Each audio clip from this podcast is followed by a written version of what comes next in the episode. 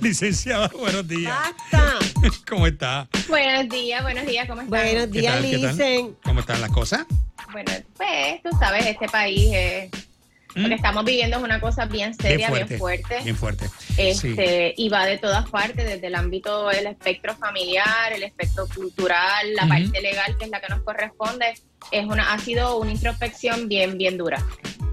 Eh, eh, licenciada, yo hoy, hoy yo sé que usted tiene un tema, pero me gustaría que también el público, pues, ¿verdad? Obviamente se expresara sobre, especialmente esto de las órdenes de protección y todo, que cuál, usted orientara cuál es el debido proceso, ¿verdad? Y si uno puede, si uno no lleva un abogado, ¿qué debe uno saber cuando va a pedir una orden de protección? Ya que se está dando el caso, por ejemplo, de esta, mucha- de esta, esta joven eh, Andrea, que lamentablemente ha despertado también el interés público.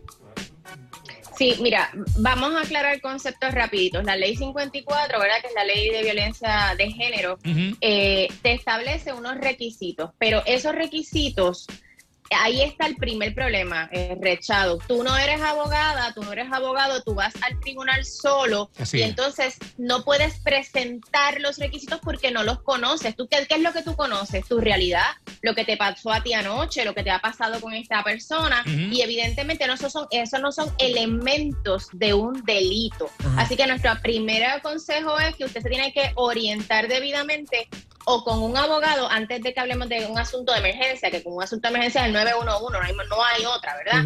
O con hay múltiples instituciones sin fines de lucro que acompañan a las víctimas, ¿verdad? A tomar este paso de la orden de protección, ¿ok?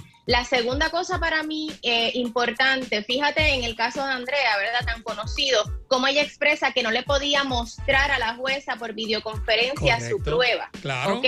Hay salas en los tribunales que eh, tienen eh, eh, lo que nosotros llamamos una conferencia mixta, o sea que tú puedes estar físicamente allí y el juez puede estar en, en su, ¿verdad? En, tele- en teletrabajo, pero hay Sí. un alguacil en la sala físicamente contigo, ¿ok? Eso es bien importante que la gente lo comprenda.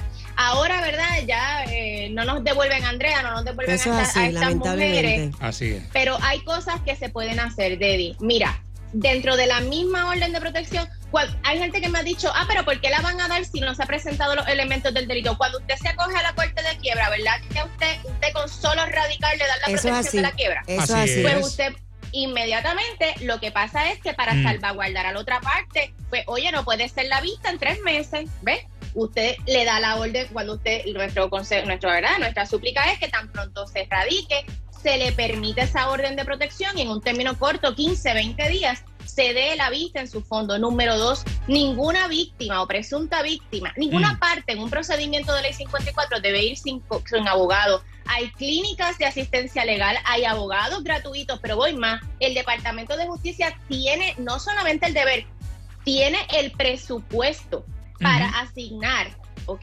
Abogados pagados para eso. Y eso, ¿De y eso está, No eso eso. está en, en un, en, establecido en unos presupuestos. Lo que pasa Por es que menos. como, como lo hemos visto, los presupuestos, ¿verdad? Tú pones ahí unas partidas, pero esas partidas pues no tienden a, a moverse. No Número tres, eso. Sí, sí. Sí.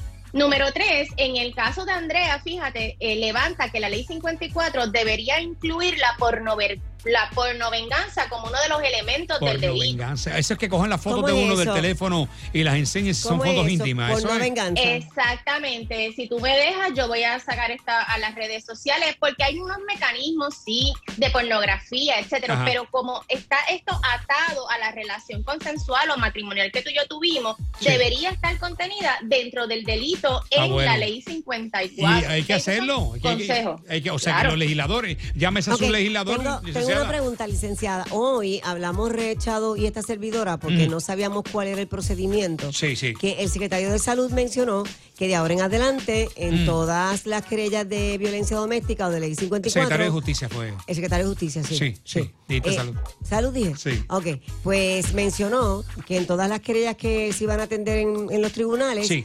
iba a haber un, Un fiscal, ¿no? Un fiscal. La pregunta es, ¿cuál es el procedimiento? ¿Es a través de una orden? ¿Es con un comité? ¿Cómo él ¿Es- va a lograr es- eso? ¿Es con la Ok, lo que, legislatura? lo que, lo que, Sí, lo que pasa es que cuando tú vas a pedir una orden de protección al amparo de la ley 54, es un procedimiento ex parte. Ex parte es que tú vas solo. Quiere decir que tú no necesitas llevar tu prueba y se supone que con la, o sea, llevar tu prueba más allá de duda razonable con un procedimiento criminal, ¿verdad? Cuando tú vas en ese primer pasito, se supone que con lo que tú narres, la evidencia que tú lleves, etcétera, el juez o la jueza hagan una evaluación y diga, bueno, aquí sí se dan los elementos de la ley 54 para expedirte una orden de protección. Lo que está diciendo el, el ¿verdad? El, el, Secretario de de- el Justicia. departamento, el secretario de justicia es Ah. como tú víctima no sabes cuáles son esos elementos, yo voy a poner un fiscal para que tú le presentes tu prueba y sea el fiscal en favor tuyo el que presente la prueba ante el juez para que te expidan tu orden de protección, precisamente porque tú no conoces esos elementos de la ley, que era lo que estábamos hablando, ¿verdad? Al principio. Así que eh, eso es un paso en la dirección correcta, pero hay un pequeño problema, ¿Cuál que problema? no hay suficientes fiscales. Eso es lo que estaban los diciendo. Y entonces aquí eh, es necesario que se haga en lo urgente, ¿verdad? Pero hay un montón de plazas congeladas, ¿ves? Eso que deberían entonces Bueno, abrirse hacer. específicamente Bueno, para el fiscalía. el gobernador le dijo que Mm. En el presupuesto que se le sometió a la Junta de Control Fiscal eh, se, se mencionó que tribunales Ah. y específicamente para el área de fiscales tenía una asignación aparte. Tenemos, eh, eso hay que, hay que meterle mano. Que lo aprobaran. Eh, Gilberto, buenos días, Gilberto, aquí está la licenciada. Sí, buenos días. La, la- buenos días para la licenciada y para ustedes. Muchas Mi gracias. pregunta es, mira, yo compré una residencia hace cuatro años. Entonces, ¿qué sucede? Tengo unos vecinos que son de 65 a 70 años, son mayores. Entonces, ¿qué pasa? Me ponen la música alta. Los mi vecinos a ti. Ay, Dios Sí, mío. y entonces me ponen la bocina directamente hacia mi casa. Entonces, Esto me suena son vecinos, Grande. son vecinos que son no no son personas de, de, di- de diálogo, son personas problemáticas que ya me han dicho en el área. Ah, Entonces, ¿qué yo puedo hacer en ese aspecto? ay, Dios mío. Licenciada. Bueno, ¿qué puede mira. hacer? Hay una ley de ruidos específica, está la ley 140, que es una ley de remedios provisionales que atiende asuntos de vecinos, y está el proceso de mediación en los tribunales. La mediación eh, no es compulsoria, quiere decir es una invitación a dialogar. Si tú entiendes que ya pasamos ese punto, ¿verdad? Siempre yo les digo que hablen primero. Si ya pasamos ese punto, vas a tener que erradicar una querella y Ay, luego Dios vas a tener que erradicar o una querella de alteración a la paz o por la ley de ruidos o ir directamente a la sala de investigaciones del, la- del distrito donde tú resides, ¿verdad? Ay, Para pedir una, una ley eh, al amparo de la ley 140, Qué ¿verdad? Que es una ley de remedios provisionales. Yo, yo me imagino que él, imagínate, vecino, es va a tenerlos ahí. ahora mismo, ahora mismo, pues yo, yo, yo soy persona que trabajo en una mega tienda que llevo 27 Ujú. años, yo, yo madrugo a las 2 de la mañana, y yo prácticamente Imagínate. a las 7 Wow. Sí. estoy durmiendo. Entonces, Chacho. pues, ¿qué pasa? Yo, yo entiendo que hay unos horarios para tú poner Claro. música, pero yo creo que a cierta moderación. Contaminación auditiva, hermano, eso existe. Además de, ade- y Sí. además de eso, tendríamos que ver en qué municipio el caballero reside, a ver si, es- si el municipio tiene una ordenanza específica sobre el ruido eh, a unas horas en particular El que boceteo. también pudiese levantar esa, Pero mientras le tanto, podría levantar esa, Eh, ese argumento. es como un boceteo. ¿Ok? Este, eh, de- entonces, Exacto. ¿cómo se llama la ley de, de contaminación auditiva, eh, licenciada? ¿O cómo se llama De ley? contaminación ambiental por ruido. Por, eh, por ruido. Así es. Sí. Ok. Bueno, entonces estoy cogiendo, estoy cogiendo las cosas con calma porque Sí, eh, imagínate. ya esto me Cógela, tiene ya alterado, cógela pero con como son calma. personas mayores, pues Sí. No, no te tratando de- no de te con la No, no, no, pero no Ah, podemos abusar, no ¿verdad? podemos Tenemos que convivir en los espacios. Claro. ¿sabes? Vamos a regresar con más llamadas en breve y te vas a enterar cómo puedes comunicarte con la licen, así que no se muevan. Ya mismo, ya mismo. Volvemos, llama ahora 269 mil. Una invitación al público a comunicarse por el 269 mil para hacerle cualquier pregunta a nuestra abogada, la licenciada Frances Santiago. Eh, Frances, entonces una persona que vaya a pedir, en, vaya al tribunal en auxilio a pedir, eh, ¿verdad? Una orden de protección, no se la tienen que dar automáticamente. No así. se la tienen que dar automáticamente porque No. tiene que presentar unos elementos. Y para contestarle a Dedi a las personas que nos están escuchando, Qué bien sencillo, este Dedi y Red, hay una solicitud electrónica de órdenes de protección. Ya. ¿ok? Tú lo que No sabía. necesitas es un celular. Tú escribes, eh, la dirección es poderjudicial.pr, poderjudicial.pr, y ahí tú accedes, ¿verdad? eh, a la solicitud electrónica, llenas el formulario en formato de, ¿verdad? De, PD de autofill, de autollenado, de. PDF, lo envías ahí mismo y te van a dar una invitación para verlo por Zoom. Obviamente, señoras y señores, si usted está en peligro, la primera cosa es salvar su vida, la de sus hijos, y evidentemente, pues ti- tienes que llamar al 911, ¿verdad? Para, para salvaguardar tu vida y estar fuera del alcance del agresor o de la agresora, ¿verdad? Porque tenemos que tener claro que también hay caballeros que eh, Claro. tienen esta situación. Sí. Ha pasado, Pero en definitiva se puede hacer por correo electrónico, se puede hacer por videoconferencia si usted se encuentra en, en un peligro inminente y todos esos formularios, Teddy, están al alcance de un botón. Muy bien. Tony. Buenos días, Tony, que está la licenciada Frances Santiago. Saludos a la licenciada, saludos G, saludos Debbie. Buen Saludos, día, buen día, cariño. Adelante, Buenos días. Tony. Buenos días. Una pregunta, licenciada.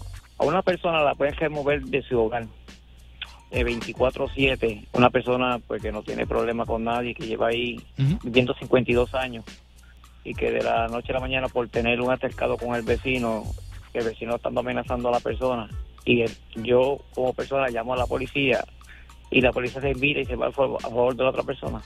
¿Cómo que a favor de la otra persona? Se fue a favor de la otra persona. O sea, que le dio la razón a la otra persona. Sin haber escuchado todo. Sí, él escuchó todo, lo que hizo fue que lo tiró al piso, lo botó. Lo O sea, no lo, no lo, eh, no, hizo que lo apuntó, pero no, lo- no lo llevó, no lo llevó, a pa- no lo llevó a cabo. Licenciada, un, un oficial de la policía cuando está teniendo un caso, ¿él puede juzgar ahí en el momento o su deber es El- tomar la querella? No, su deber es tomar la querella porque Entiendo. obviamente la parte investigativa, ¿verdad? La, la hace la policía, pero el procesamiento de las causas la hace, eh, se hace en el tribunal, no le compete al, al señor policía. Adiós. Así que sí él puede hacer una, una, una evaluación de los hechos, pero tiene que tomar la querella. De hecho, ahí lo que se llama una querella de, eh, como yo le digo, una querella de hechos, o sea que tú solamente llamas para hacer constar una cosa que ocurrió, ni siquiera tiene que ser al amparo de una ley. Así que no, no, no sé, te- tendría el caballero que llamarnos para ver Por los eso. hechos específicos de su Sí. caso posteriormente, ¿ok? Por eso, por eso mismo yo estoy llamándolo, porque tengo una duda muy grave, porque sinceramente estoy acusado, el tipo está mintiendo todo el tiempo, entonces hay las pruebas y llevo nueve meses fuera de mi hogar con Ay, un grillete, mío, mira eso, mano. con un grillete eh, acusado gravemente cuando él no tocaba el tipo. No, o sea que, y eso fue el vecino. Sí, Ay, santo Y Dios. tú tienes un Hay que, grillete. hay que verlo porque si el caballero tiene un Sí. grillete, en definitiva se vio Se algún vio tipo de algo, vista. se vio en la corte. no, estoy, estoy, eh, estoy en una vista, estoy en la, eh, ya estoy en la, Ah. en la 95. Ah, bueno. Pero fue el que el Ah, policía bueno. te- te testificó contra ti, sin él tener. Sí.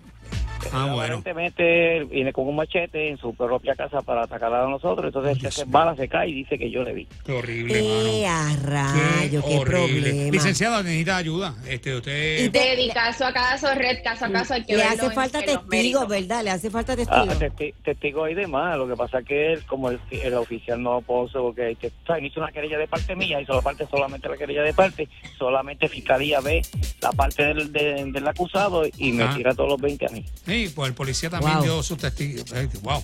Eh, licenciada, eh, apúntate por favor el número de la licenciada. Licenciada, ¿dónde, Claro. la, pueden- dónde la pueden llamar? No, señores, al 748-1176, 748-3325, 939-332-0136. Eh, dama que nos escucha, chica no, que nos escucha, la violencia no la podemos normalizar. La Muy violencia bien. no es normal. Así es. Ok, la violencia no está bien, busca ayuda al alcance de un botón, poderjudicial.pr.